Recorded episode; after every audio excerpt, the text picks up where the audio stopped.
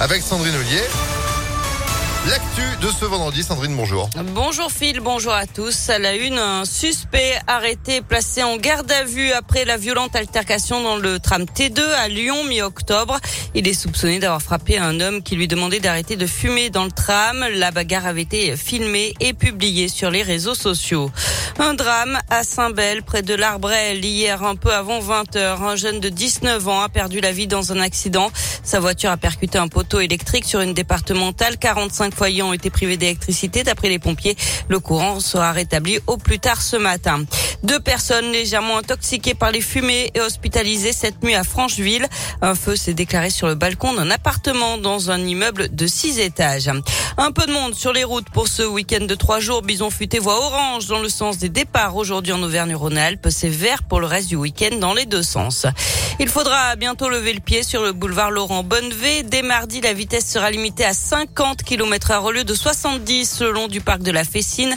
Entre le périphérique et le quai Charles de Gaulle, objectif réduire le nombre d'accidents sur cet axe qui longe le campus de la Doua. Et puis des perturbations ce week-end à la SNCF. Des travaux vont avoir lieu de demain matin à lundi midi en gare de la Pardieu. Le trafic est réduit sur une dizaine de lignes, notamment euh, Lyon-Bourg, Lyon-Saint-Etienne et Lyon-Clermont-Ferrand. Certaines lignes arriveront à Perrache ou seront desservies en car. On passe au sport avec du foot. Ne pas tout jeter à la poubelle. Une semaine après la défaite invraisemblable à Nice, 3 buts à 2 alors qu'il menait 2-0 à 10 minutes de la fin.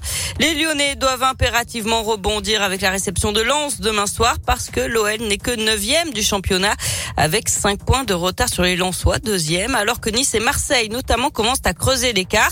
Mais Peter Bosch ne veut pas céder au catastrophisme. Oui, cette neuvième place est trop loin des ambitions de l'OL. Oui, cette défaite à Nice n'aurait jamais dû Mais l'entraîneur ne veut pas tout oublier. Pour lui, l'OL est sur le bon chemin malgré tout. Beaucoup de personnes qui disent c'était mauvais parce que vous avez perdu. Moi, je suis pas comme ça. Je suis quelqu'un qui analyse les matchs.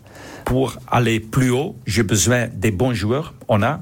Et j'ai besoin aussi, on joue bien. Et on joue de mieux en mieux. Bien sûr, le résultat a été très, très négatif. Neuvième, euh, c'est pas en position. Lyon, il doit être mais j'ai dit aux joueurs, il faut garder les 80 minutes et tout ce qu'on a fait bien là, mais il faut absolument travailler et apprendre les dernières 10 minutes. Et j'espère euh, déjà contre Lens, on, on voit ça. Les réponses demain à partir de 21h où elle lance Santino Kadewere suspendu, Nimoussa Dembélé blessé mais Islam Slimani pourrait revenir dans le groupe. Du basket ce soir, l'Asvel se déplace en Grèce pour affronter le Panathinaikos. C'est à 20h en Euroleague. Et puis en rugby, le Loup se déplace à Montpellier demain à 17h pour la 9 journée du top 14. Merci beaucoup Sandrine pour l'info que vous retrouvez à tout moment sur impactfm.fr. Et vous de retour dans une petite demi-heure? À tout à l'heure. Allez, à tout à l'heure, 7h34. Météolion.net